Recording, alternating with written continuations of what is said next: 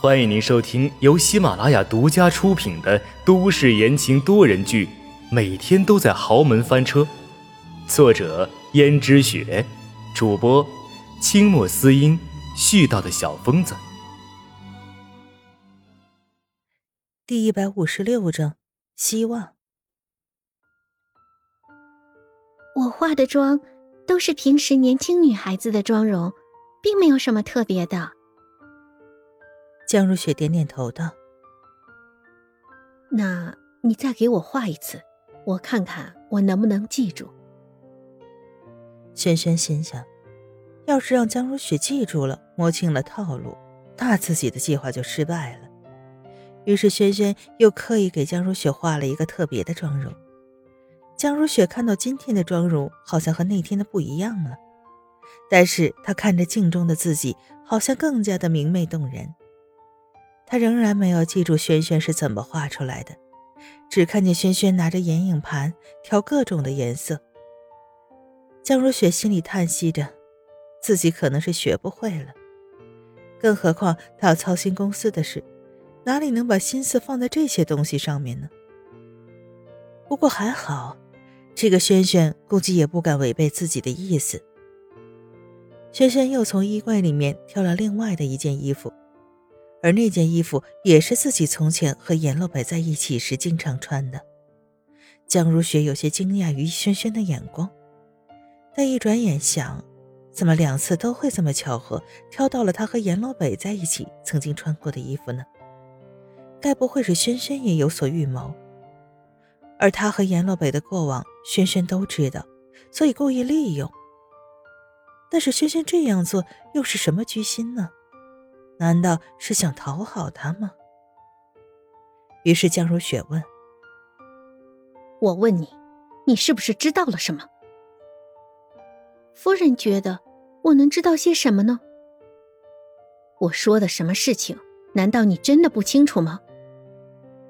轩轩摇了摇头道：“真的不清楚。”轩轩打算咬紧牙关不承认。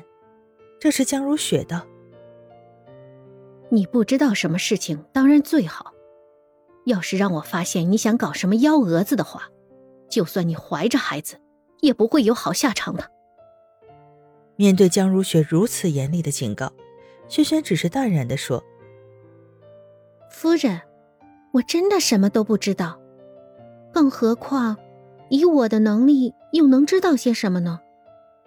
夫人要是怀疑的话，大可以去调查，毕竟……”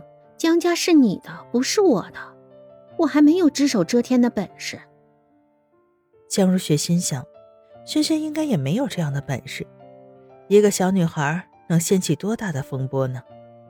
于是就道：“算了。”说完就换上了那件衣服。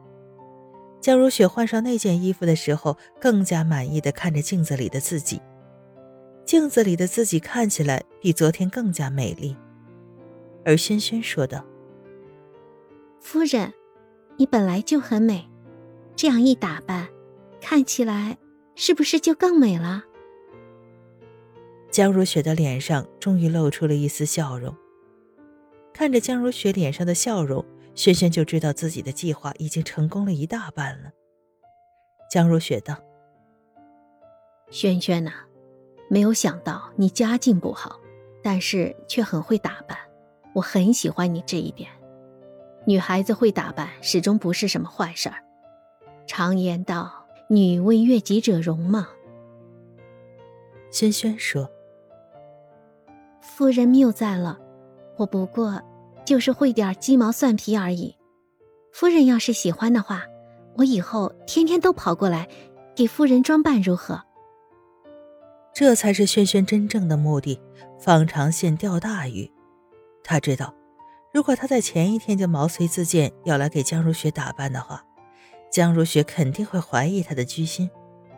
但今天是江如雪自己找人请他的，而且对自己赞不绝口，而他不就可以送个顺水人情的说要来花点时间帮他打扮，一切就水到渠成了呀。江如雪道：“你是个懂事儿的。”只不过我很早就要去公司，你们年轻人又是最贪睡的，让你起那么早帮我化妆打扮，会不会难为你了？轩轩说：“不为难，我有早起的习惯，即使到了江家，也是天天起得很早的，一点都不比夫人起得晚。只不过，夫人不知道而已。”江如雪将信将疑的说道：“是吗？那你就明天早上七点起来，帮我化妆打扮吧。对了，你的房间离我这里有点远，那你就直接搬到我隔壁那间房间里吧。我隔壁那间屋子虽然已经很久没人住了，但是采光和大小都还是可以的，只要收拾干净，住进去没什么的。你看怎么样？”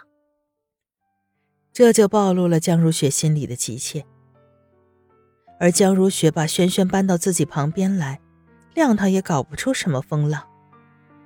轩轩没有推辞的很快答应道：“夫人觉得方便，那就方便。”江如雪拍了拍轩轩的手背说：“你是个好孩子，可惜呀。”轩轩知道江如雪在可惜什么。江如雪可惜的是，自己没有良好的家世吧。而江如雪心里想着，要是轩轩有于芊芊那样的家世，她一定会好好的提拔轩轩的。即使轩轩不能顶替温思思的位置，那她也是可以默许轩轩和江逸轩两个人来往的。可惜呀，轩轩以前的家世太差了，还去酒吧工作过。要是让外人知道了，江家的脸面都没了。俗话说得好，人穷志不穷。一个女孩子就算再穷，怎么能去那种地方工作呢？亏轩轩也说得出来。不过江如雪转眼一想，也许是轩轩想把自己说的惨一些，获得自己的同情呢。